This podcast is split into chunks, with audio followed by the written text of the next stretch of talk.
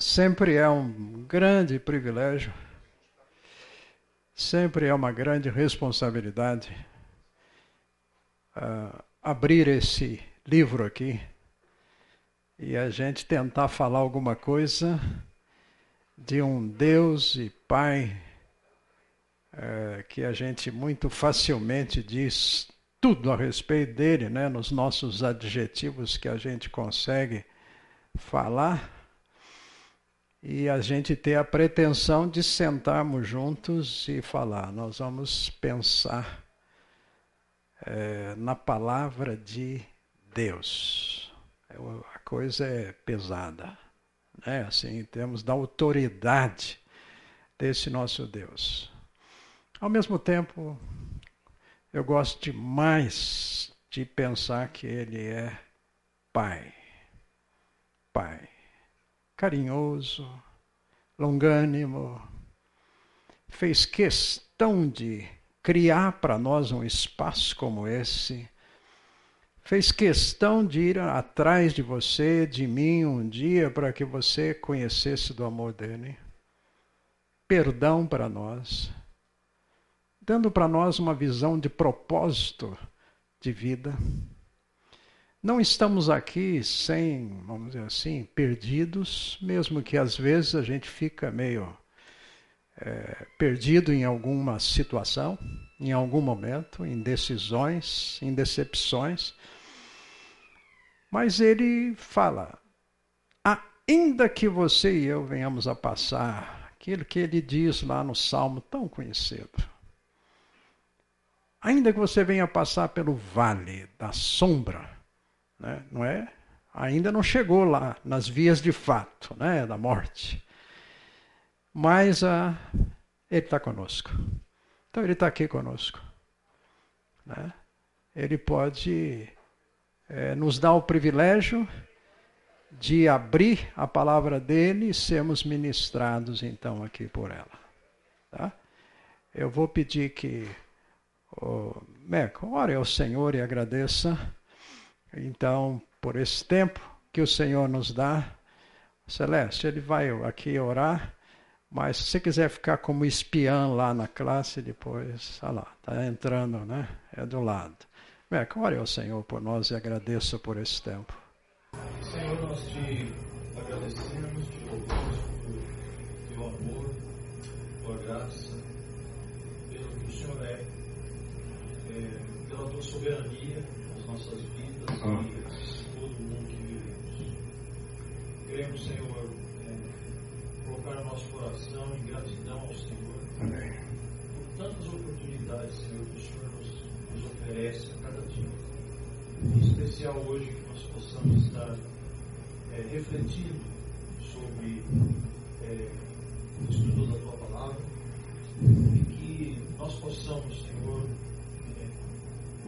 coração de forma propícia, Senhor, uhum. para a transformação que o Senhor quer em nossas vidas. Uhum. Ajuda-nos, Senhor, dá-nos sabedoria, discernimento para é, aceitar todas as, as, colocações da Tua palavra, Amém. de forma que isso realmente possa fazer diferença nas nossas vidas. Amém. Eu sou o pastor Carlos, dá sabedoria, discernimento e autoridade, Senhor. Amém. Amém. Amém. Ah, estamos aí nesses dois meses refletindo sobre, vamos dizer, um contraste verdade e mentira. Né? Fala a verdade, você já falou verdade alguma vez? Sim, você falou. Né? Quando você falou assim, eu sou um pecador, é verdade. Quando eu falei, é verdade. Mas você mentiu alguma vez? Lembra? Tem coragem de falar? De contar para nós aqui? Gente, está gravando, não, não, tem problema. Depois só vai para o site, tal, coisa assim. Ah, é muito fácil muito fácil a gente falar a verdade quando cantamos, quando compartilhamos do Senhor, A gente fala, eu creio, eu aceito, eu entendo, eu assumo. Mas também a gente sabe o quanto que às vezes nós estamos falando aí, não é aquela mentira, mas é o que a gente fala, falsa verdade. Falsa verdade. E isso é perigoso para nós, porque a gente pensa às vezes que está falando a verdade. Mas depois o Espírito Santo na nossa vida vai trabalhando conosco e a gente começa a fazer aquela oração assim, sonda-nos e bota para fora que está aqui, né? Aí a coisa começa a extrapolar para nós, né? Porque a gente começa a enxergar de fato aquilo que a palavra vai ministrando a nós. Tá? Então, durante esses dois meses, as mensagens é, que estão sendo colocadas ah, nos grupos, classe mais, está é, direcionado com esse assunto. Então a gente vai estar tá ouvindo bastante coisas, verdades, ou, vamos dizer assim, aquilo que está vendo e fala, não, eu acho que isso daí é mentira. Né? Eu gostaria pelo menos que fosse mentira, mas uma realidade para nós. Tá? O que foi colocado aqui é, vamos dizer assim, que foi me pedido uma sinopse do que seria esse tempo nosso aqui, é justamente, se eu estou enxergando bem aqui essa letrinha, mas aqui diz assim: olha, a verdade é sempre a primeira vítima de qualquer conflito. Ah, essa frase aqui eu achei muito interessante, porque eu ouvi agora, recente, eh, no contexto aí da briga, da guerra lá, Israel e Hamas. Um jornalista brasileiro, também é, judeu, estava lá. E em dado momento, ele falou isso daqui. Ele falou assim: a gente aprende na faculdade essa frase aqui. Ele citou essa frase que num conflito de guerra, né, ele falou assim: então, a verdade é sempre a primeira vítima. Não sei se vocês notaram nas reportagens, mas que sempre eles, quando estavam dando notícias, estavam dizendo assim: olha, isso daí não dá para confirmar muito bem, não, se foi assim ou não. Mas falava. Contava. É. E a gente, então, pode acreditar ou não. Agora, fomos criar. Ah, ele disse que essa, essa frase aqui ainda é interessante. Que ele ouviu logo nas primeiras aulas, aulas da sua faculdade de jornalismo. Logo na faculdade aprende isso. E eu fui até dar uma pesquisada no Google. Gente, a coisa é assim mesmo. Estava lá, no Google. Né? Que mentir num contexto de conflito é para já. Lembra quando você, como marido, enfrenta aquela situação com a sua esposa? Aquele conflito? Fala a verdade, gente. A gente está defendendo um lado ali, mas depois descobre que não estávamos falando de fato toda a verdade. Né? Ah, então, no conflito, a gente luta para manter alguma coisa, a palavra da gente, mas é um perigo. É, se realmente ali dentro nós estamos fazendo aquilo que Filipenses diz, pense tudo que é, é verdadeiro, boa fama, né, se tem algum louvor nisto, enfim, ser confrontados assim, é, não é uma coisa que nos agrada muito.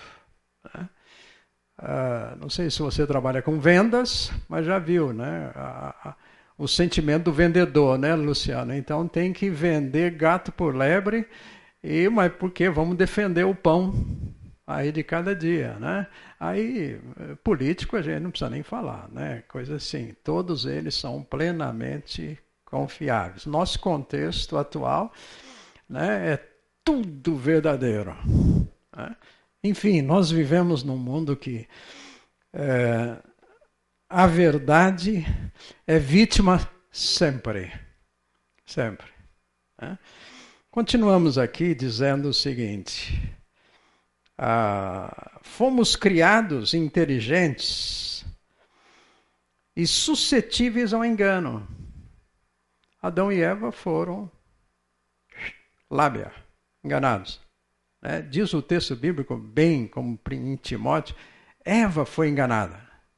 Adão caiu de pé mesmo, né? fez a, toda a besteira consciente.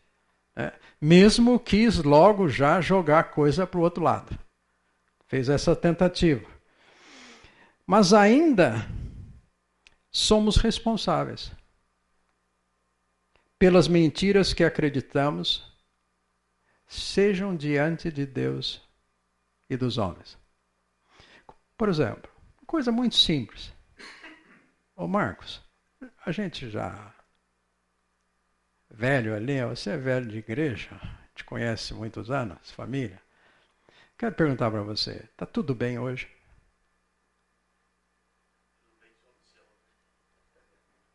Alguém chega para você, pergunta: tudo bem? Gente, por que, que eu não posso falar, olha, eu estou com o coração hoje para baixo? Por que, que eu tenho que dar essa aparência? Ah, mas também não posso estar falando para todo mundo. Mas é uma questão de verdade que começa por causa dessa minha relação com o Senhor. Envolve isso.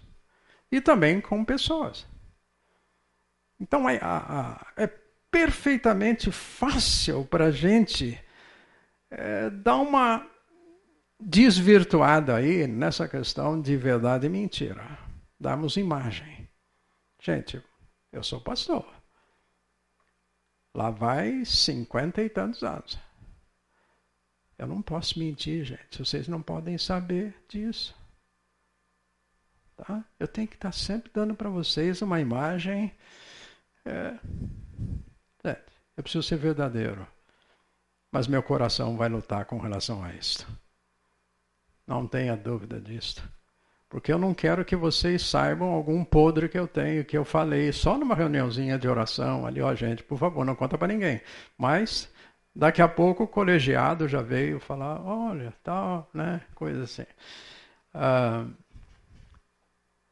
temos uma relação com Deus que reflete nessa convivência nossa aqui, para sermos verdadeiros, com totais possibilidades de nós deixarmos de falar a verdade. E não falar a verdade é mentira. A gente não tenta, não dá para passar, né? É, cobrir e querer só dar uma, uma imagem nisso daí. Aí continuamos aqui dentro dessa sinopse. É, olha, gente, a letrinha parece que diminuiu aqui, assim. Ó. Viver a verdade é experimentar a liberdade amorosa de um relacionamento correto com Deus e com as nossas famílias ou pessoas. Viver a verdade é antecipar bênçãos divinas e duradouras no contexto onde estamos. Tá? Então, o que nós queremos conversar um pouquinho dentro disso, uh, deixa eu perguntar para vocês. Fala alguma coisa aí que você acha que é mentira. Olha para a Bíblia, o que você sabe, na sua experiência. Alguma coisa que você já viveu, quem sabe? Olha, eu vivi uma mentira, eu não, sabia, eu não sabia, mas agora eu sei. Parei de fazer. Você lembra alguma coisa? Talvez você estava torcendo para o time errado, né? Então aí agora. Né? Agora você vai ser São Paulino. Agora é verdade. Né, Luciano? Agora vai. Né? Gente, parece que é tão comum olharmos dentro do contexto bíblico e o dia a dia que a gente luta para ser verdadeiro. Porque parece que, de fato, a mentira corre solta. E nós não podemos, num contexto de um mundo como esse, parece que ser verdadeiro. Não posso ser, como a gente às vezes fala, ser eu. Contexto de trabalho, então trabalho no seu dia a dia aí, é, você vai reconhecer que aquilo que eu ouvi de um advogado, contador, ele me falou assim: mas se eu levar a sério o que a Bíblia está dizendo, cristão velho, antigo, de igreja, mas se eu levar a sério o que nós estamos conversando aqui, eu fecho o meu escritório. Mas foi o desafio para ele. Ele começou a conversar com os clientes para colocar em dia algumas coisas. E clientes que não valiam a pena começaram a sair, mas começou a chegar cliente que valia a pena. E foi excelente para ele a experiência dele com o Senhor, de mudança para viver a verdade. E é um contexto complicado. E não existe contexto que seja, vamos dizer assim, naturalmente fácil. Ah, quando nós olhamos para Gênesis, capítulo 3, a gente conhece. E o Novo Testamento vai colocar, inclusive, que Satanás é o pai da.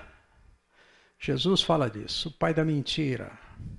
Então, se nós voltássemos para Gênesis 3, nós vamos ver ali como é que Satanás fez, como é que ele chegou e ali começa, de fato, a, vamos dizer assim, a, a vida dos mentirosos. Mas eu queria, em vez da gente falar de, um, de muita coisa, eu queria que nós, eu queria deixar com vocês aqui três mentiras que os homens acreditam. Três só, gente. Para a gente não precisar explorar demais aqui, porque senão é sem fim. Né? Mas três mentiras. Abra sua Bíblia aí para Gênesis capítulo 4.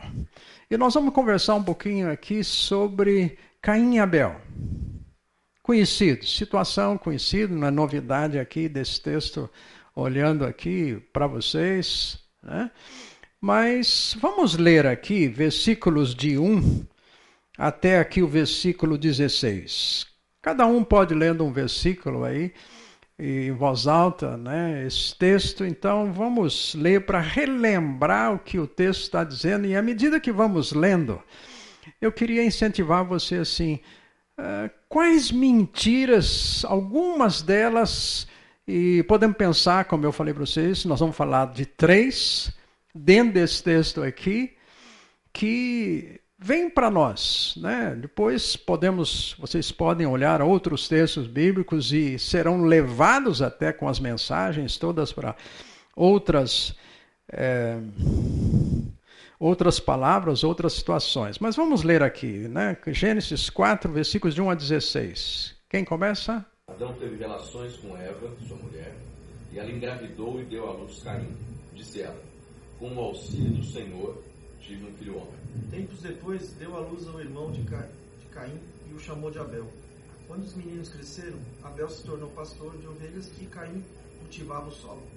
Aconteceu que no fim de uns tempos trouxe Caim do fruto da terra uma oferta ao Senhor. E Abel trouxe o primogênito das suas ovelhas e da sua gordura. E atentou o Senhor para Abel e para a sua oferta. Mas não aceitou Caim e sua oferta. Por isso Caim se enfureceu e seu rosto se transformou. O Senhor disse a Caim: Por que você está furioso? Porque se transtornou o seu rosto? Se você fizer o bem, não será aceito? Mas, se não o fizer, saiba que o pecado o ameaça a porta. Ele deseja conquistá-lo, mas você deve dominá-lo. Disse, porém, Caim a seu irmão Abel: Vamos para o campo. Quando estavam lá, Caim atacou seu irmão Abel e o matou. E disse o Senhor a Caim: Onde está Abel, meu irmão? E ele disse: Não sei, sou eu o guardador do meu irmão? Disse, disse o Senhor: O que foi que você fez? Discute. Da terra, o sangue do seu irmão está clamando. E agora, maldito, és tu desde a terra que abriu a sua boca para receber da tua mão o sangue do teu irmão. Quando você cultivar a terra, essa não lhe dará mais da sua força. Você será um fugitivo errante pelo mundo. Disse Caim ao Senhor: Meu castigo é maior do que posso suportar. Tu me expulsaste da terra e de tua presença e me transformaste num andarilho sem lar. Qualquer um que me encontrar me matará. Mas o Senhor lhe respondeu: Não será assim. Se alguém matar Caim, sofrerá sete vezes a vingança. E o Senhor colocou em Caim um sinal, para que ninguém que viesse encontrá-lo o matasse. E saiu Caim de diante da face do Senhor e habitou na terra de onde? Da banda do Oriente. Ok. Vamos resumir o que está aí? Que está acontecendo? Dois jovens estão na fonte, foram no culto. Nota o contexto, gente. Mentira no contexto do culto de adoração. São dois jovens. O texto não fala nada que eles eram casados. Jovens que de alguma maneira foram ensinados pelos seus pais. Aonde que eles foram aprender que deviam trazer alguma coisa? Com certeza em casa. Eles aprenderam. Os dois eram profissionais que trabalhavam. Não fala nada que eles eram tinham uma vida de ociosidade, a ponto que cada um trouxe alguma coisa. Tinha algo para trazer. E eles trazem. E a gente vê aí que Deus faz, em dado momento, aconselhamento bíblico com Caim. Aliás, uma coisa linda na Bíblia, gente. É como Deus vem para aconselhar pessoas. Fez isso com Adão e Eva. Como é que foi aquela conversa? Desceu Deus lá, emburrado. Adão, onde você está? Vamos conversar um pouquinho. Aí eu me escondi atrás do pé da bananeira ali e tal. O senhor estava chegando, eu notei que, né? Gente, Deus vai conversar com ele. Agora Caim, o filho, Deus veio conversar com ele. Deus foi tratar com ele. E mostra para ele, procura levá-lo a compreender o próprio coração dele. Ele não estava enxergando. Como ele intimamente estava pensando a respeito daquele momento. E Deus ali o alerta quanto às possibilidades daquilo que poderia vir a acontecer. Gente, se a gente começa a imaginar aqui esta conversa, aliás, uma coisa linda de Deus, Ele nos criando de forma inteligente para poder bater papo conosco. Quem é esse grandioso Deus que quer conversar com a gente todos os dias? E que colocou, inclusive, na nossa vida, não só um livro, que nos mostra que somos, temos cabeça, somos inteligentes, somos do mesmo, podemos ter essa comunicação com ele, mas ele falou assim: "Não, eu vou até colocar em você do meu espírito para estar tá ensinando você". Tente. Nós estamos aqui, gente, com Bíblia aberta. Quem é que está nos ensinando aqui? É o Carlos? Gente, é muito mais do que isso, gente. O professor mesmo é o Espírito Santo. Toda vez que você e eu abrimos esse livro, temos um professor ali conosco, querendo falar conosco, querendo testemunhar, como diz em Romanos, com o nosso espírito. E ele vai usar aqui a sua palavra. Ele quer abrir os nossos olhos para compreender Gente, que privilégio maravilhoso nós temos. dessa comunicação. E Deus está aqui mostrando isto. E mais à frente na Bíblia nós vamos ver então quanto que Deus usou pessoas, profetas, sacerdotes, usou reis, mas sobretudo um dia ele enviou Jesus. Não sei se você para para pensar um pouquinho o que é a encarnação, a vinda dele. Nós estamos nesse contexto em que a gente lembra agora um pouco mais do seu nascimento.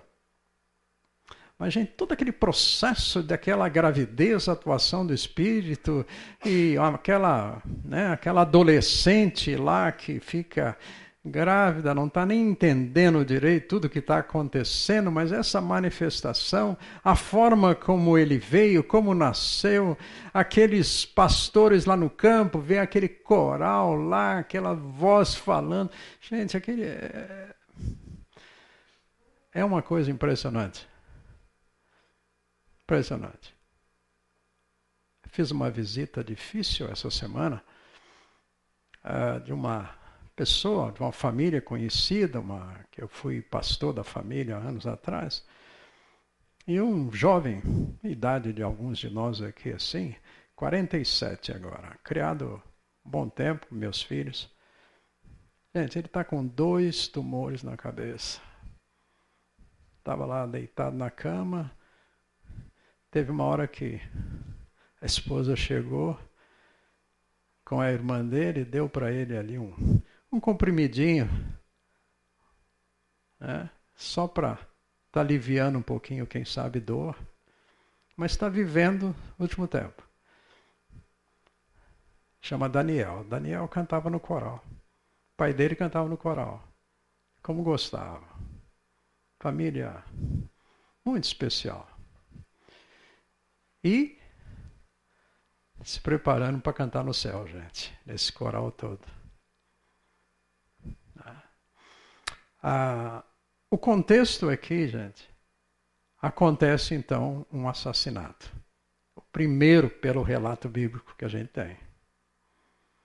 E Deus continua conversando com Caim, mostra para ele algumas verdades,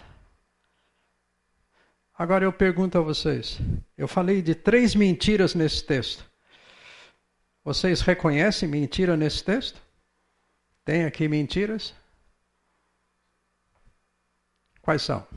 Vamos falar. Pode ter mais do que três. Eu estou falando três pelo tempo nosso aqui. Se eximir de responsabilidade. Eu tive uma experiência interessante hoje de manhã. Chegando no carro do Luiz Henrique logo cedo para garantir que tinha feito as coisas que homens têm que fazer, né? Por acordo passar desodorante, escovar o dente e tal. Aí vi uma camiseta jogada no chão, falei, Henrique, a camiseta. Caiu sozinha. A mamãe, na verdade, não colocou muito bem, daí ela caiu. É o mesmo pecado. Na verdade, pastor, eu identifico que o pecado de Caim, no capítulo 4, é a consequência do pecado do pai dele no capítulo 3. Eu acho que esse pecado ele surge, se torna aparente no capítulo 3 capítulo 4, você vê o, capítulo, você vê o ato 2 dele. Porque quando Deus chama, interessante que Deus convoca Adão à cena depois deles comerem o fruto. Ele não convoca o casal, ele convoca Adão. E isso dá para a gente a referência de que a responsabilidade diante de Deus é do homem, não é do casal. Ah. E o que então Adão é, diz? A mulher que tu me deste. A mulher que tu me deste está ligado a não fui eu. Qual é o pecado? É se eximir e negar a sua responsabilidade. Como diz Henrique, negou a sua responsabilidade de manhã. Então eu entendo que esse pecado inicial que a gente vê ligado à, à figura do homem é o de, de negar a sua responsabilidade é, naquilo que Deus colocou diante dele. Ok. Esse é o primeiro. Eu, eu tinha colocado esse daí como terceiro a nossa responsabilidade como homens naquilo que nós vamos deixar para os nossos filhos. Você mencionou alguma coisa da relação Adão e Caim. É o filho mais velho. Tá? Nota que os dois, vamos dizer, são profissionais, foram, estavam trabalhando. E trazem alguma coisa em adoração. Eles têm consciência. Como foi, né, como aconteceu ali, como foram todos os detalhes, o texto não mostra. Não podemos dizer o que o texto não está falando. Mas eles chegam ali. E Deus depois trata com, com ele. Na continuidade aqui de, do capítulo 4, vai falar sobre a descendência de Caim. Que foi uma descendência ímpia, violenta, é, amoral. Né? Uma descendência que se perdeu, que com o histórico uh, Deus tem que recomeçar com, lá no dilúvio.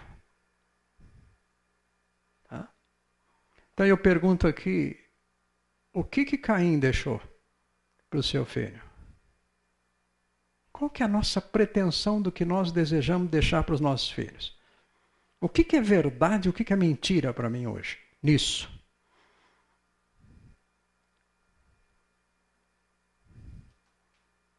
Eu fui a uma, um consultório essa semana e tinha que fazer lá um exame. Gente, a enfermeira teve um momento que ela estava lá com o visor dela lá ali, né, para fazer a. Eu estava deitado ali para fazer o exame. Aí depois deu pane na tela lá no computador dela. Ixi, vou ter que recomeçar. Então ela foi recomeçar. Mas no contexto, ela foi falando dela, contando a história dela. Aí depois no fim, ah, isso me desculpa. Gente, ela foi criada pelos avós. Aqui, Campinas. A família dela é de um dos estados aí do norte, que a gente fala, né? Do Nordeste, lá para cima. Ela tinha mais, ela tem mais quatro irmãos. O pai não a considerava a dizer do, só porque ela era mulher. O pai largou a família, fez outra. E a dor dela, que ela luta com mágoa, é que o pai deu uma casa para todos os filhos, tanto da primeira quanto da segunda família. E ela não. Para ela não. Ela foi encontrar, tentou encontrar o pai numa viagem para mostrar agora. Ela casou, tinha um filhinho de quatro anos. Aí ela é, falou: Gostaria que o senhor conhecesse. Não, não quero conhecer. Nós vamos falar um pouquinho mais disso daqui, que é outra possibilidade de mentira para nós aqui. Aí ela mandou uma carta, gravou alguma coisa até para o pai antes dele falecer.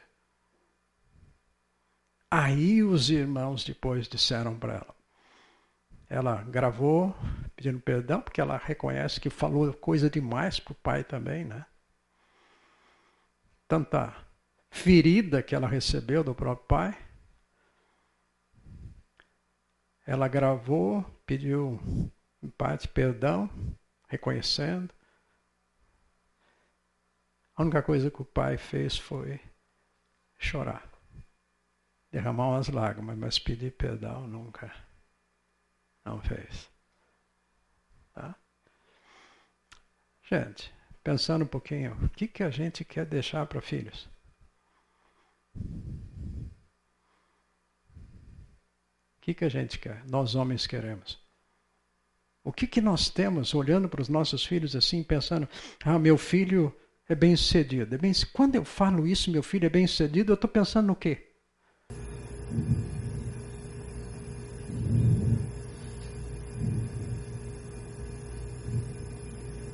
Nós temos ouvido, pode falar.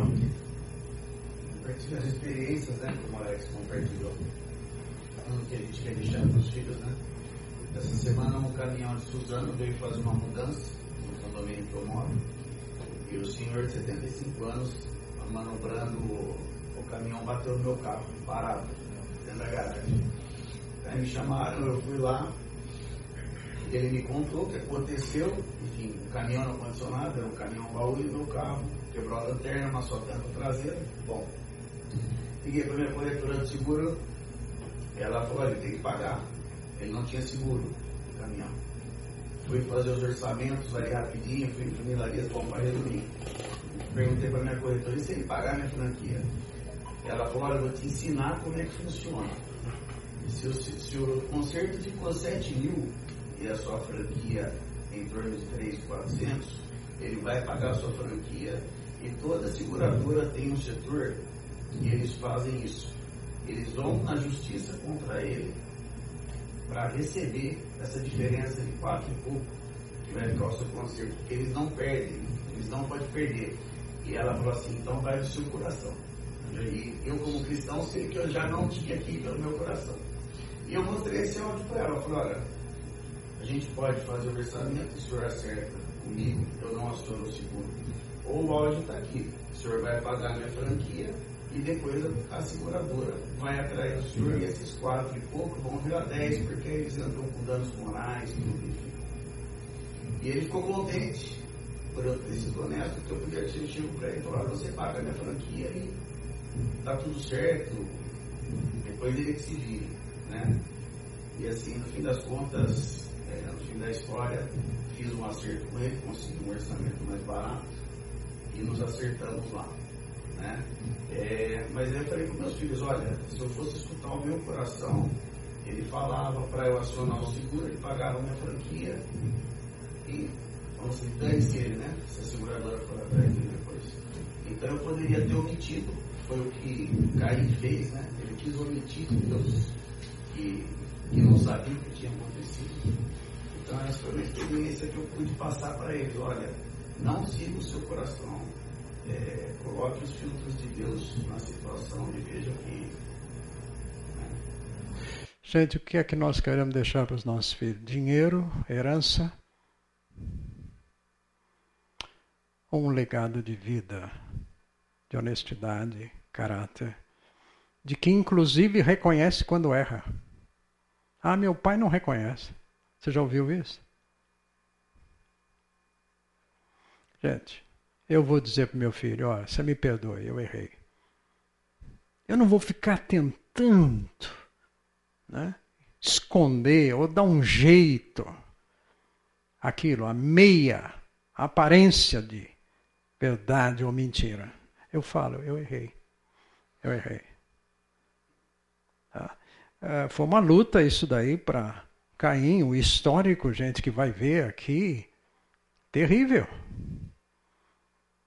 Ah, é muito fácil nós olhar para os nossos filhos e ele está numa boa faculdade, ele está com né, tendo uma boa profissão, ele está no emprego que agora é o diretor de não sei do que, ele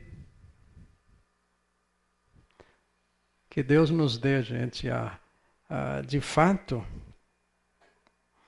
a verdade de investir realmente nós, na nossa própria vida espiritual e que isto marque a vida dos nossos filhos em termos de procedimento, caráter, de, de atitude, de verdade interior, de sinceridade, porque de fato é o que vai agradar a Deus. Nós temos muitos textos bíblicos aqui que poderíamos estar lendo e olhando para isto. Né? Gente, isto vai marcar os nossos filhos. Se nós não dermos para os nossos filhos caráter, esse, né, temos usado muito essa expressão, um legado espiritual para eles, eles podem ter pouco ou muito dinheiro, não vão saber o que vão fazer com aquilo ali. Você pode deixar para ele uma herança gorda, mas você não vai, ele não vai saber como usufruir daquilo de maneira correta diante de Deus e com as pessoas. Não significa que naturalmente, gente, o que nós semeamos é, vai dar certo tudo. Não, gente. Eu sempre falo, criar filhos é absolutamente sobre graça de Deus, é misericórdia. Nós temos pais bons e não necessariamente nós temos filhos que seguem o mesmo caminho. É opcional. Né? É uma decisão pessoal. Então eu diria que uma primeira mentira para nós, gente, que nós temos que tomar cuidado é o que nós vamos querer deixar para os nossos filhos. O que é que de fato aqui eu quero passar para os nossos filhos? Se eles têm um coração temente ao Senhor, a hora que ele ficar desempregado, ou ele tiver muito bem empregado, ele sabe que foi Deus que fez uma coisa e a outra. Ele vai saber. É, o meu pai dizia isto. Meu pai fez assim. Marcas que nós podemos deixar, gente, em termos de um legado e uma decisão que a gente toma hoje e para sempre. Se já erramos, a gente chega e vamos acertar. Né? Mostrar a importância disto.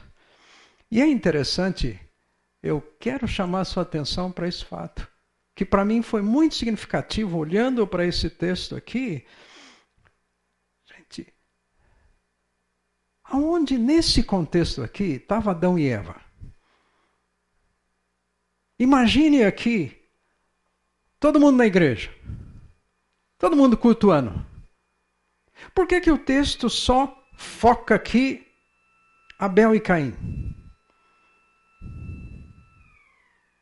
O que, que isso tem a ver para nós hoje? Porque as ilustrações bíblicas, eu sempre falo, aliás, não é eu sempre falo, eu, a Bíblia fala que essas ilustrações bíblicas, os casos bíblicos, são para nós hoje, para nos dar princípio para nós vivemos hoje.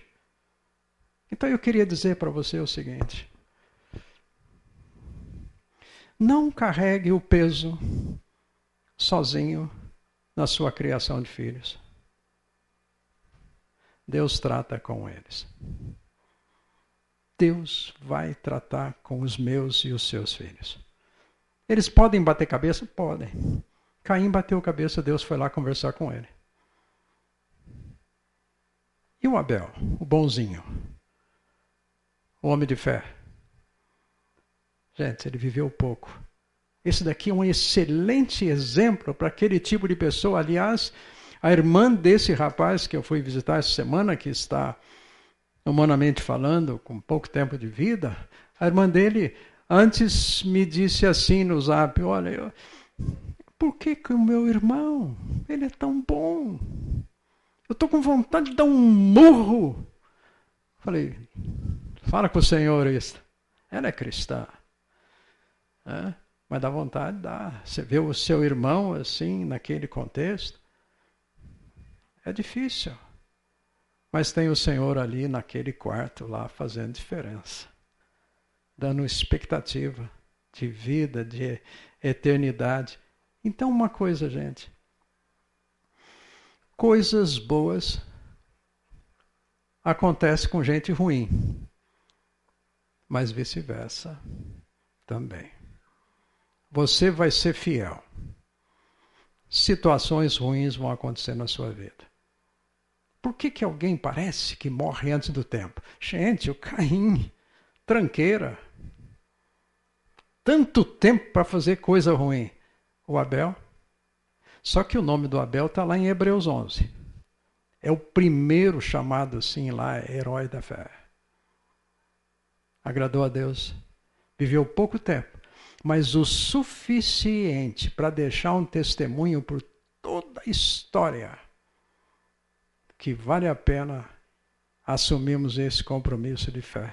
Então é excelente para esse tipo de pessoa que vem e fala, mas por que, que tal pessoa morreu tão cedo? Por que, que aconteceu com ele isso? Deus sabe por quê. Tem propósito. Inclusive fez isso com o filho dele, porque morreu também mais cedo ainda, quem sabe. É? 33 anos, Jesus morreu, só veio, viveu três anos. Tá? Querem dar uma paradinha? Parece que já apertou a sirene. Tá? A gente volta. Cinco minutos? Pode, pode ser, gente? Olha, eu sei que sempre são dez. Pode. É interessante que começa com a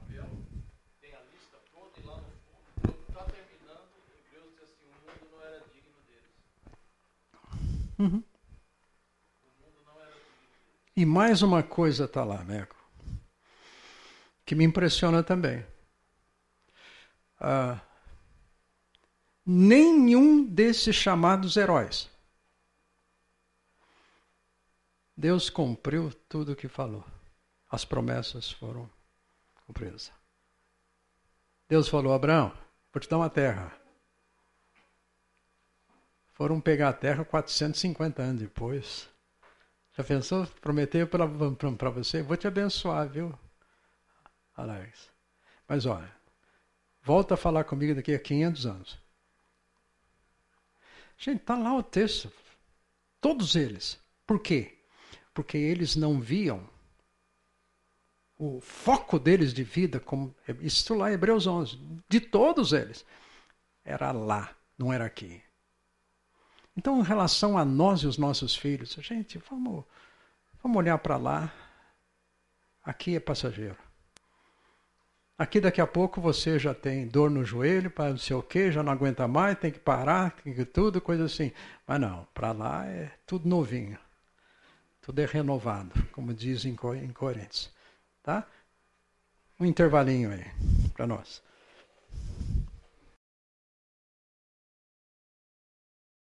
A primeira mentira que a gente pode, então, é nós homens, isso, e a gente. Ah, eu tenho até, lembrei aqui agora, um familiar ótimo profissional, tem um currículo muito bom. Mas um dia, há uns 11 anos atrás, acho que 11, a esposa chegou e falou assim: Eu quero separação. Como é isso? E ela, filha de missionários, foi para Cuba levar Bíblia, intérprete para lá, para cá, coisa assim, uma pessoa aparentemente com aparência, né? Muito espiritual. Ah, de vida, pelo menos, que, que, que. Mas pediu aquela separação. Ao mesmo tempo, já estava com outro. Uma situação que. ruim de tudo, né? Eu tenho até hoje dificuldade de engolir um pouco, né? Toda essa situação. Sei que Deus vai dar a chinelada dele, as varadas dele aí, mas ele também é misericordioso. De lá para cá, esse parente. Gente, a palavra que é muito usada por ele é perdas. O que eu estou perdendo? Perdeu o apartamento, além da família Perdeu o emprego, vários.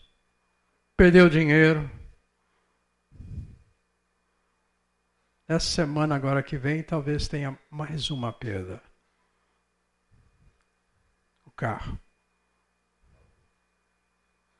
Perda, perda, perda, perda. Aí dá uma subidinha em algumas coisas. Perda, perda. Não casou, né? Não, não, não tem outra pessoa até hoje. Mas eu acho que ele espiritualmente não é o mesmo do que era lá atrás. Ele deve estar agora via internet assistindo a cantata. Ai, que ótimo. A distância. A relação com Deus é outra. Agora, em termos materiais, gente, cara só tem levado lambada. E a gente pergunta, Deus, mas peraí, até quando, né? São aquelas coisas que Deus faz na vida de uma pessoa que a gente não entende, que perdas parece que é o normal em termos materiais. Mas espiritualmente tem sido diferente. Não que ele fosse rebelde ao Senhor antes, não, membro de igreja, tal, lá, coisa assim, só que a relação com o Senhor hoje, eu acho que é outra, para melhor. Tá? Agora, para nós homens, isso, gente, não é fácil. Não é fácil. E nós vamos ter que lutar com a verdade de que é mais importante nós deixarmos para os nossos filhos um legado espiritual do que qualquer outra coisa que possamos deixar a eles. Tá? Temos que tomar cuidado com isso, porque o diabo nos engana. O mundo nos engana, a pressão nos engana. Você vem aqui, você vê, que nem Fernando várias vezes fala, você olha o, o estacionamento, parece que está todo mundo bem financeiramente. Mas você e eu sabemos todo o nosso coração. Tá? Então, eu diria que nesse caso podemos, poderíamos olhar outros textos e eu queria enfatizar para vocês. Gente, não esqueçam de contar com a graça de Deus no cuidado com os nossos filhos. Eu tenho três. Os três filhos já passaram experiências quando pequenos que tenho certeza foram anjos que os protegeram, porque senão eu já não tinha mais os três. Só um deles, a gente, foi aqui em Campinas. Francisco Glicério. Ele sentado, ele tinha três anos, sentado, décimo segundo andar de um prédio ali, nós fomos fazer uma visita, ele com as perninhas para fora assim, olhando o trânsito lá embaixo. Pronto para voar. O outro estava debaixo do caminhão. A outra escorregou, a Raquel escorregou no lugar que ela estava e passou o carro. Gente, eu tenho que crer que existe anjo. Eu tenho que crer que a graça de Deus é, a gente precisa contar. Então, nós não mudamos o coração de filho nenhum. Você e eu vamos semear, você e eu vamos mostrar com a nossa vida, mas não é garantia de que vamos converter ninguém. Tá? Então, não tente converter. Tente comunicar, mostrar, inclusive, que temos esse compromisso com Deus. Se o seu filho sabe que você lê Bíblia, ótimo. Se o seu filho sabe que você depende de Deus, Ora, ótimo. Se o seu filho vê que você vem num contexto de relacionamento de igreja, prioriza isso, esses relacionamentos, está vendo? Mas não significa que daqui a pouco ele não dá umas escapadas por aí vai fazer. Então, conte com a graça de Deus. Espere na graça de Deus. E se o seu filho sai que nem no caso vai fazer bobagem que nem ainda Caim, lembra da experiência dos, do filho pródigo, dos dois. É, é, é, há muita semelhança. E aqui eu entro no, na segunda mentira, gente. É uma vida sob controle de emoções. Nota o Caim. Como é que era o contexto emocional do Caim? Ele chega, entrega lá, Deus falou para ele: Por que, que você está bravo? Por quê? Deus começa a fazer umas perguntinhas. Deus trata com o emocional também dele, a consciência que estava dominando. A mágoa dele. Por quê? Porque o Senhor é, aceitou meu irmão o que ele fez e o senhor não me aceitou. Gente, um perigo para nós em termos de mentira, verdade, é fazer comparações de como Deus está agindo na minha vida e na vida do meu vizinho, na vida do outro, na vida do meu irmão. Pode ser familiar. Parece que lá tudo acontece. Mas comigo, gente, Não faça isso de maneira nenhuma e nem mesmo no contexto que nós vivemos, trabalho, igreja, lugar nenhum. Caim está caindo nisso. Pastor, é, eu gosto bastante desse versículo 7, né? É, aqui de Gênesis 4, eu costumo chamá-lo de dilema de Caim.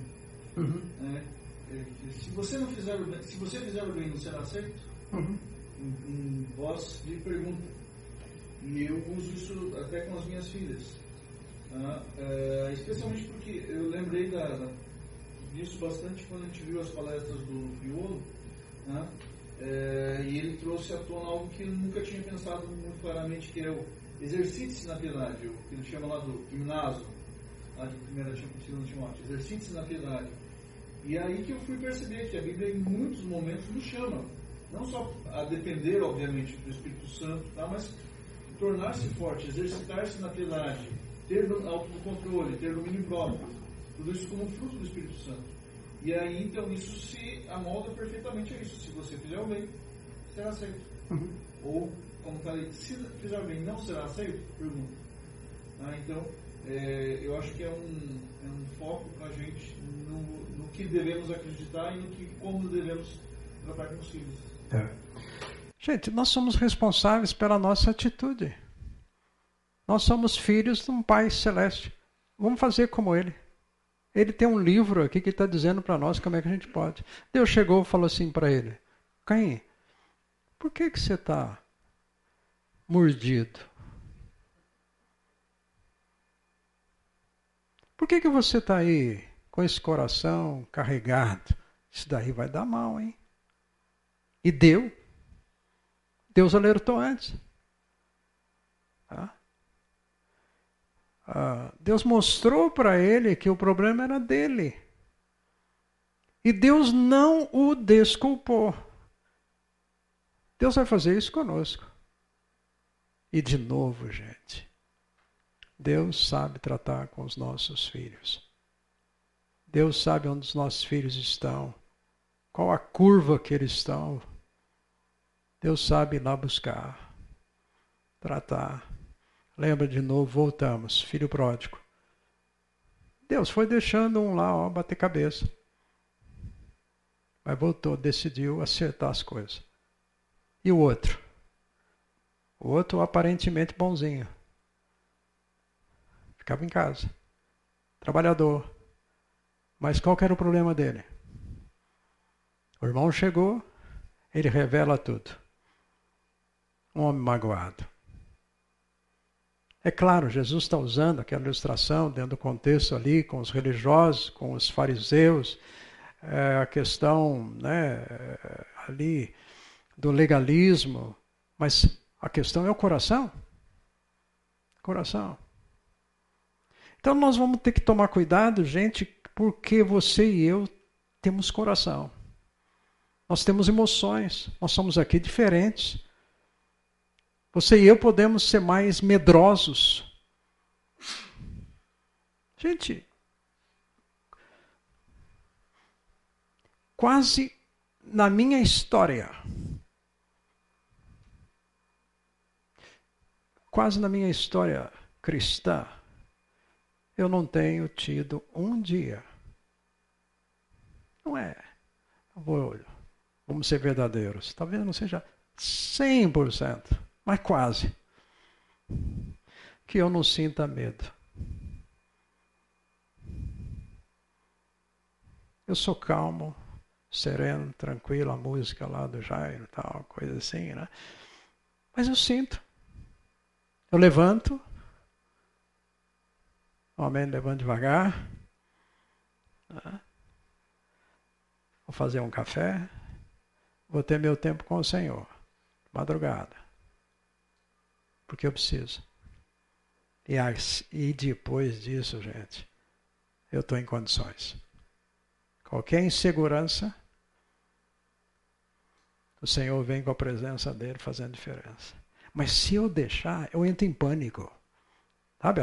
Doença do pânico receios, como vai ser, né? esse mundo como está, e daí Será que eu vou conseguir pagar as contas? Será que será? Gente, se eu deixar, domina. Pode ser egoísmo. Enfim, quando a gente vai para Gálatas, se fala ali da questão das nossas obras da carne.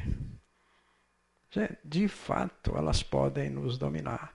E Deus está alertando aqui, Caim: olha, você é responsável para cuidar do seu próprio coração. E aí o texto bíblico nos leva a isso. Provérbios fala: se há uma coisa que você deve guardar, de onde procede as fontes da vida, Jesus alertou, é daqui de dentro que sai uma porção de coisa ruim. Deus trata o coração. Lembra a experiência de Moisés, é, Samuel? Gente, como eu gosto de Samuel. Samuel foi lá, ungiu Saul, deu em nada. Profissionalmente bateu cabeça. Ele fez a unção. E depois que Deus falou assim: ó, não quero mais o Saul, não. Vamos, vamos recomeçar com outro. O texto bíblico diz assim que Samuel, gente, Samuel que era o cara de comunhão com Deus, o homem de oração, o homem que diz o texto ali, lá fala assim que ele falava, todo mundo reconhecia que a palavra de Deus estava sendo compartilhada. Gente, um santo. Aí Deus chegou para ele, Deus falou assim, ô, Samuel, até quando você vai ficar aí amuado debaixo do pé da mangueira? Não, né? Você está aí chateado por causa do Saul? Gente, ele estava dominado pelo desgosto de ter ungido alguém e ter que reconhecer assim: não deu em nada. Esse cara me envergonhou eu fiz para ele, fiz tudo, tá, não sei o quê, estou orando por ele, né, tá, tá, tá, opção de coisa e deu errado. Frustração. Aí Deus falou assim, agora vamos, peraí, vai lá, vai para Belém, lá tem gente lá. E eu acho tão interessante que nessa conversa de Deus ali, Deus falou assim, vai lá e você vai ungir um dos filhos de Jessé. Mas Deus não falou qual filho. Deus falou, vai lá. Ah, mas se o Saul fica sabendo, ele me mata. Deus falou para ele assim: Cara, eu estou com você. Pá. Vai lá.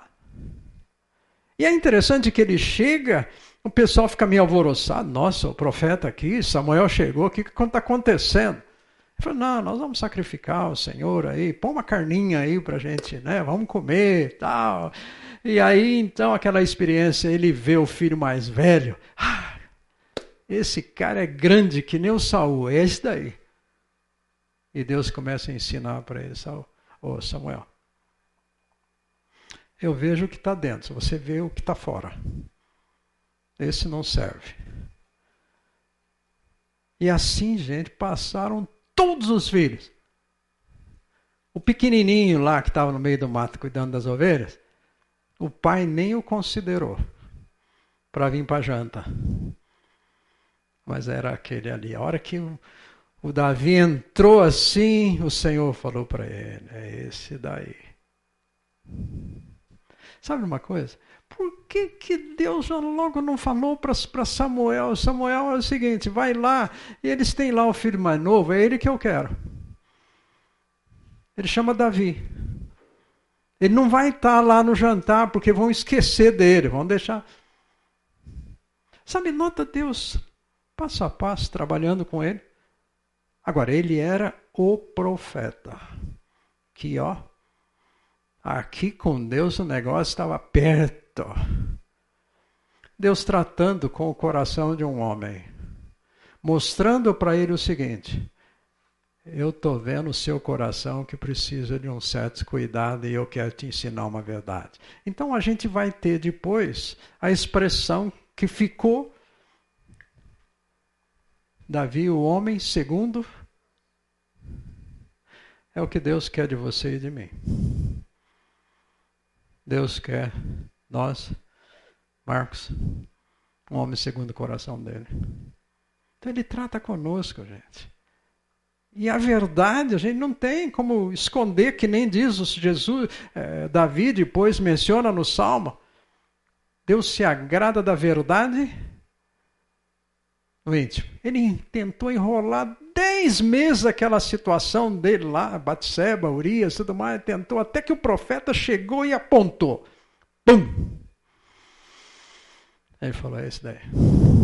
Não adianta esconder. Aí ele aprende, aí ele vai dizer o seguinte: o Senhor se agrada de um coração compungido, contrito, esse sacrifício é que vale a pena. Tá? Ah, gente, o que o relato bíblico vai mostrar é que esse mundo aqui é complicado. Às vezes a gente tem umas ilusões de, principalmente na mudança de economia, agora né, já aprovou a reforma tributária, então agora a coisa vai melhorar. Né? É assim, não é assim lá na empresa, Marco? Agora vai resolver tudo. É, a gente sabe que esse mundo é caído. Olhou para esse mundo e dependeu é, mexe com as nossas emoções. Parece que agora vai, não vai. Gente, esse mundo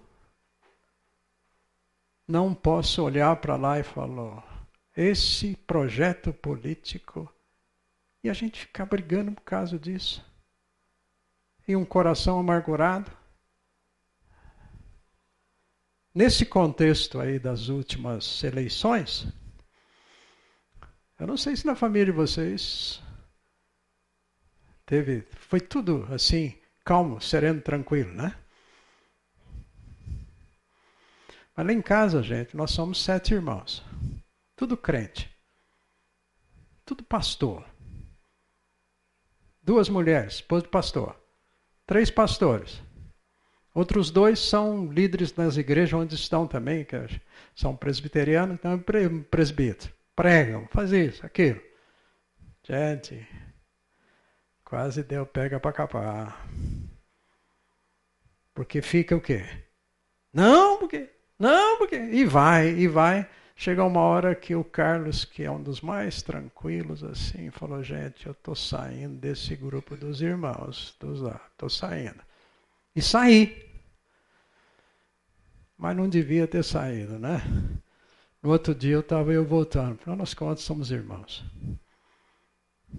Mas que coraçãozinho é, vem e quer pegar a gente, quer dominar-nos.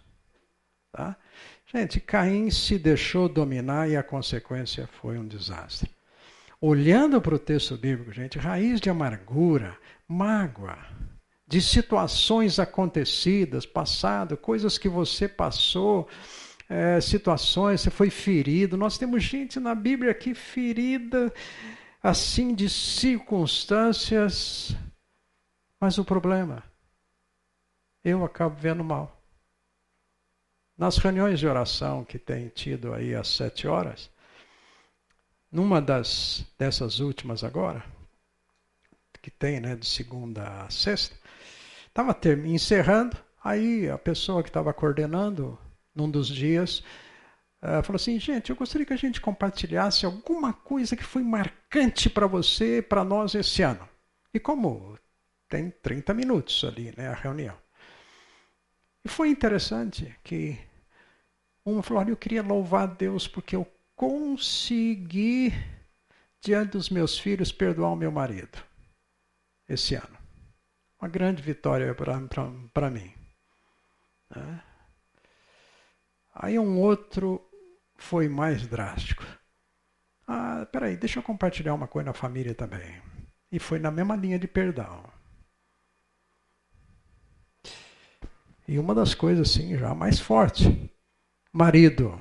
No caso, quem compartilhou, vamos dizer assim, foi alguém da família, né? Foi até o sogro dele que foi constituir outra família. E só que depois, com o passar do tempo, tem os netos, né? Tem esses aniversários, né? E aí então vai ter que encontrar o homem com a ex, né? a sogra estava lá no aniversário. Mas, gente, a sogra aprendeu a confiar no Senhor e perdoar o marido, que agora já era ex. Sabe o que ela fez? Estou tentando resumir bem aqui. É o casal foi convidado, o ex-marido com a nova esposa. Foi convidado para aniversário dos netinhos dele.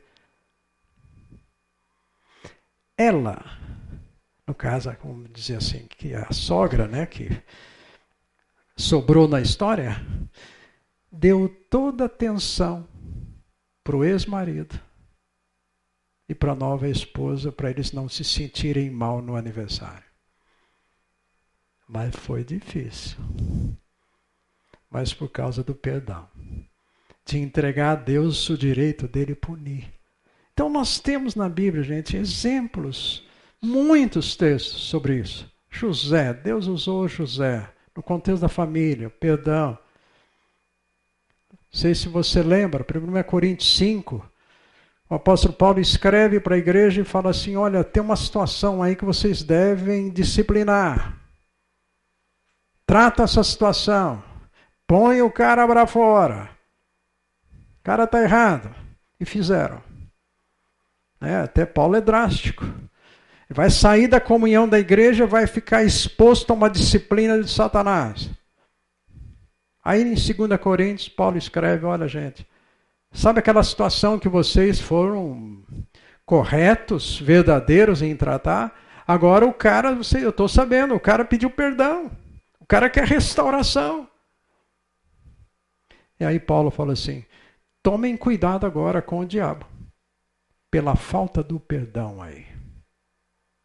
Pois nós não ignoramos os seus desígnios. Gente, quando eu não perdoo, eu porta aberta para uma atuação maligna. Isso é forte. Isso a gente vê consequência. A gente vê um Jonas, profeta, eu não vou pregar em Nini porque eu não quero, eu não gosto daquele pessoal e o Senhor tem que descer o porrete neles e eu não aceito. E se eu sei que eu for lá, o Senhor vai ser misericordioso e ele não quis. Por que, que Deus pediu isso? Porque o povo não sabia, o povo de Israel não sabia o que era misericórdia. Deus falou assim: Eu vou usar um povo ímpio para mostrar para o meu povo o que, que é graça, o que, que é misericórdia, que nem o meu profeta tem no coração. E Deus foi tratar com ele. Gente, é um aconselhamento bíblico maravilhoso, porque Deus não só tratou o projeto, projeto Nínive, mas tratou o missionário dele pessoa. Deus trata com você e comigo, gente. Muito mais do que os projetos, que a gente fala projeto, coisa assim, de Deus. Deus está muito mais preocupado com você, comigo, com meu coração. Como é que eu vou reagir diante de situações desagradáveis, situações que você com certeza vai passar, onde você foi ferido, você foi humilhado, você foi esquecido. Esses dias eu fui num restaurante e chego lá, né, almoçando, tal, estamos saída, chegam a mãe e uma filha conhecida. Eu fui pastor das duas. Gente, eu não sei o que é. Essa filha decididamente não me cumprimenta e não quer cumprimentar. Eu fui até a mãe, comentei, oi, como é que você vai e tal, coisa assim, né? Está viúva hoje, uma pessoa idosa. E a filha assim na frente. Aqui. Eu estendi a mão. Nada. Pergunta que eu fiz. Ela achava que eu não gostava de preto. Ela é cor negra, né? Preto. Não sei se fala preto, negro tal. E que eu não gostava. Até um dia ela me procurou, pastor, eu sei que eu estou errada, me perdoe. Mas mantém. Quem vive mal? Eu? eu fico triste por uma situação, quando tem que encontrar, ver assim, eu já sei que. Como é que vai ser? Mas, gente, absolutamente não. Além de ser mentira, eu não fiz nada.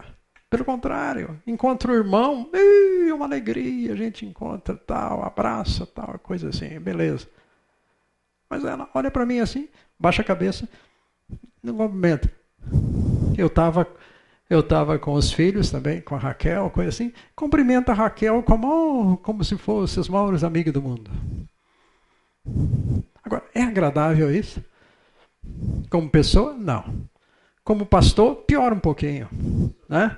Que a gente falou, vamos fazer uma análise aí, né? Vamos para um psiquiatra, psicólogo, uma junta aí para ver se. Né?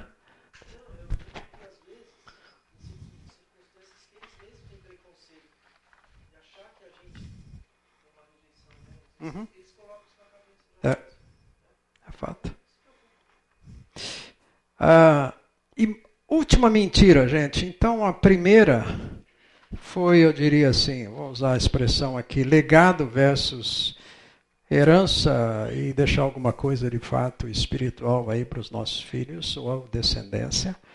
A segunda é não permitir vivermos sobre controle de emoções. Gente, nós temos a palavra. O Espírito Santo está conosco. É Ele que vai mostrar para nós. Tem dias que você e eu vamos estar tá para baixo e admita, eu estou para baixo hoje. Ah, eu estou triste. Eu estou meio, né? Aproveita a hora por mim, porque afinal das contas, né, eu estou precisando. Então nós somos verdadeiros com relação a isso. Não vem aqui no, na coinonia, no encontro, tal, coisa assim, que a gente queria dar uma imagem. Não, gente, não precisamos dar uma imagem. Mas também você não precisa abrir, olha, eu acabei de, quase matei minha esposa vindo para cá agora, tal, coisa assim. É, enfim, é, você vai saber é, controlar isso daí, mas sermos verdadeiros. E talvez, eu, iria, eu, eu quase que falei aqui, se, pior do que essas duas, é, a outra não é que é pior, é tudo mentira. É, eu vou resumir na palavra o seguinte: a mentira de eu querer focar minha vida em mim mesmo, não em Deus. Servir a mim mesmo. Eu sou o meu Senhor. Sou eu que estou no trono da minha vida. Sou eu que controlo. O programa é o meu. Nota, ele veio e fez certo. Ele foi entregar a oferta dele. Mas Deus, o Senhor tem que aceitar do meu jeito. Deus falou assim: olha, oh, oh, oh, não é assim não. Não é assim. Gente, não tem coisa melhor do que falar assim, Deus, toma conta da minha vida e faz o que o Senhor quiser. Seja o Senhor da minha vida. Se eu entendo ou não entendo, não importa. Porque, gente, nós estamos aqui para quê?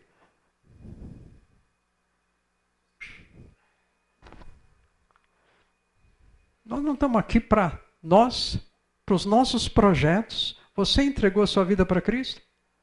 Para os projetos dele. E projetos que o melhor está na eternidade, não está aqui não. João 3,16, o que que diz? Eles conhecem, né? Marcão, você fala aí.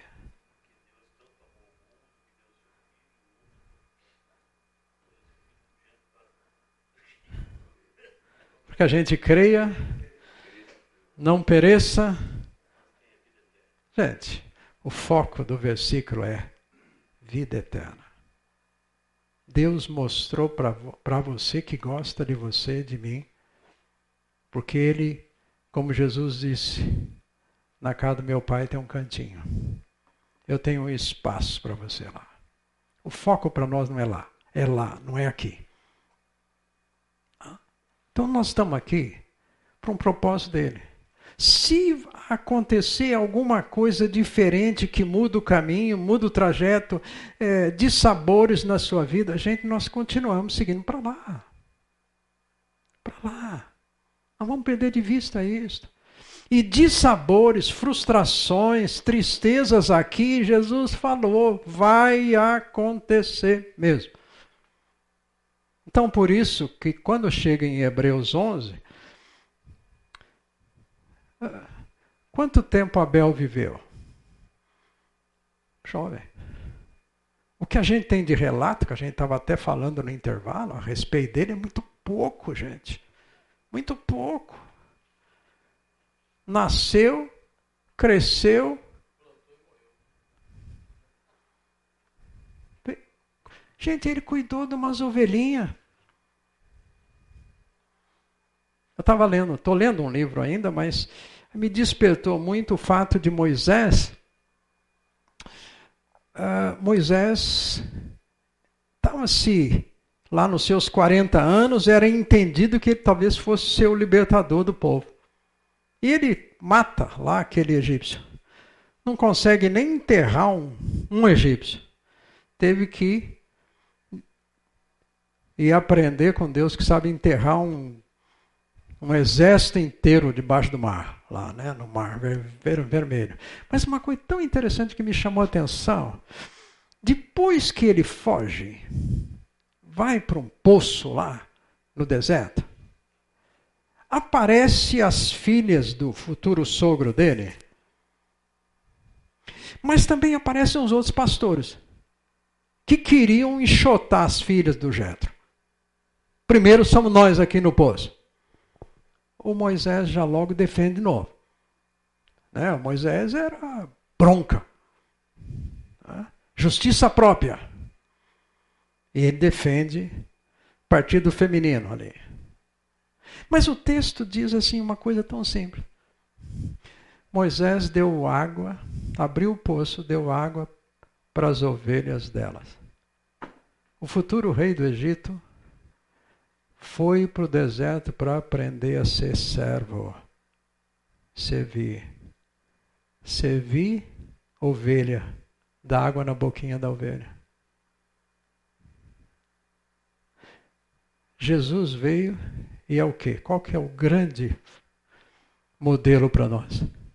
Ele, como humilde, foi servo.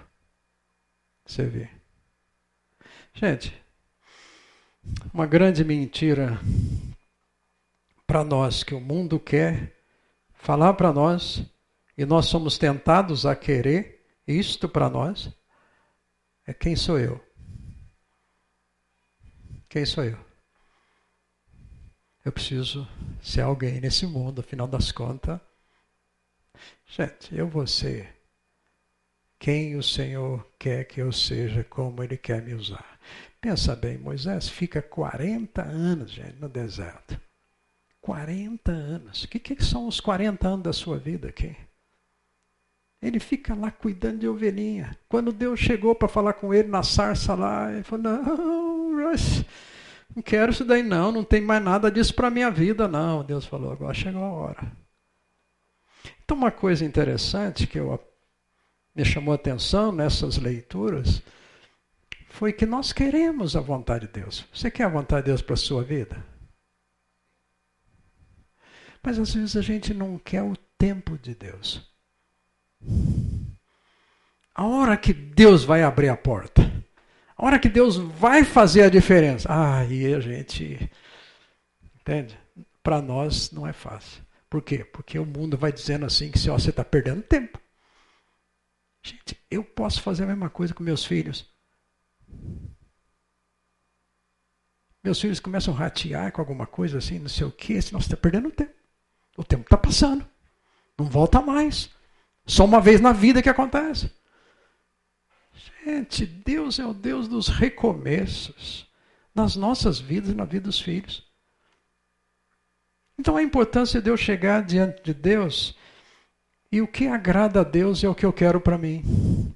A forma de cultuar é aquela que ele pôs, que ele falou que tem que ser assim, então eu vou fazer. E ele vai dizer para nós que você e eu podemos ser vencedores como? Pela fé. Pela fé. Pela fé. Foi o Abel. E o testemunho dele ficou. Como é que você pode ser alguém nesse mundo? Como é que o seu filho vai ser alguém nesse mundo? Como é que a nossa família vai ser alguém nesse mundo? Gente, é vivendo uma relação de fé. Eu gosto muito de olhar para Abraão. Abraão vamos dizer assim, ceguinho meio espiritualmente, né? Não tinha lá, pelo menos a gente pode pegar que ele estava lá no, em Ur, coisa assim, e Deus começa a trabalhar com esse homem, e gente, no fim da vida a Bíblia vai dizer assim: ele é o pai da fé e amigo de Deus. É o único caso na Bíblia. Amigo de Deus. Por quê? Porque ele foi passo a passo confiando pela fé, pela fé, foi aprendendo, gente, com Deus. É a mesma coisa conosco. Gente, nós somos tudo carne osso, fracos, mas temos um Deus que fala conosco, que se importa conosco, que quer usar nossa vida, apesar de nós fracos como somos. Nós não vamos ser aqueles maridos, pais, profissionais que não falham. Não, nós vamos falhar sim. Nós precisamos aprender o valor de sermos realmente, verdadeiramente fracos, dependentes, foi que Deus fez com Jacó. Precisou dar uma quebrada nele para dar uma muleta para ele, agora você vai andar diferente. E foi até o fim da vida. Gente, mentira. Não tente, não vamos tentar ser o que não somos nessa nossa relação com Deus. Não vamos sair aqui e dar uma imagem de fortes. É, não, pede oração, gente. Pede oração. Ora por, por mim. A minha vida, né? Eu queria uma, ah, não sei o quê, uma luta com meu filho, coisa assim. Gente, é claro, não vamos explorar isso por aí. Certos cuidados. Mas eu sou alguém que preciso de uma relação pessoal. Entendendo que eu tenho que ter um coração livre, conhecereis a verdade, conhecemos a Jesus e a verdade nos liberta, nos dá vamos dizer assim, nos ensina a viver de fato livres dessa pressão desse mundo aqui que a gente como se tem que ser alguém para esse mundo. Gente, nós temos que ter alguém, ser alguém para o nosso Pai, que vai nos usar na vida de outras pessoas. Amém? Nosso Pai, que bom que mais uma vez podemos agradecer ao Senhor pelo fato que o Senhor se importa conosco. Não estamos largados aqui, Senhor. Não estamos, Senhor, à deriva. É verdade, Senhor, que às vezes nós decidimos algumas coisas, erramos, mas que bom que o Senhor sabe, como fez com Adão, com Eva, com Caim. O Senhor fez com José, o Senhor fez com Davi, o Senhor fez com Pedro, com Paulo, o Senhor faz conosco esse recomeço. Que bom, Senhor, que podemos viver esse restante de dia conscientes do teu amor, da tua graça, da tua fidelidade. Senhor, nós dependemos de ti. Trata no nosso coração aquilo que nós precisamos como homens, como maridos, pais, no contexto onde estamos, Senhor, sermos verdadeiros ao Senhor. Nos ajude nisto. Por favor, não deixe de falar conosco.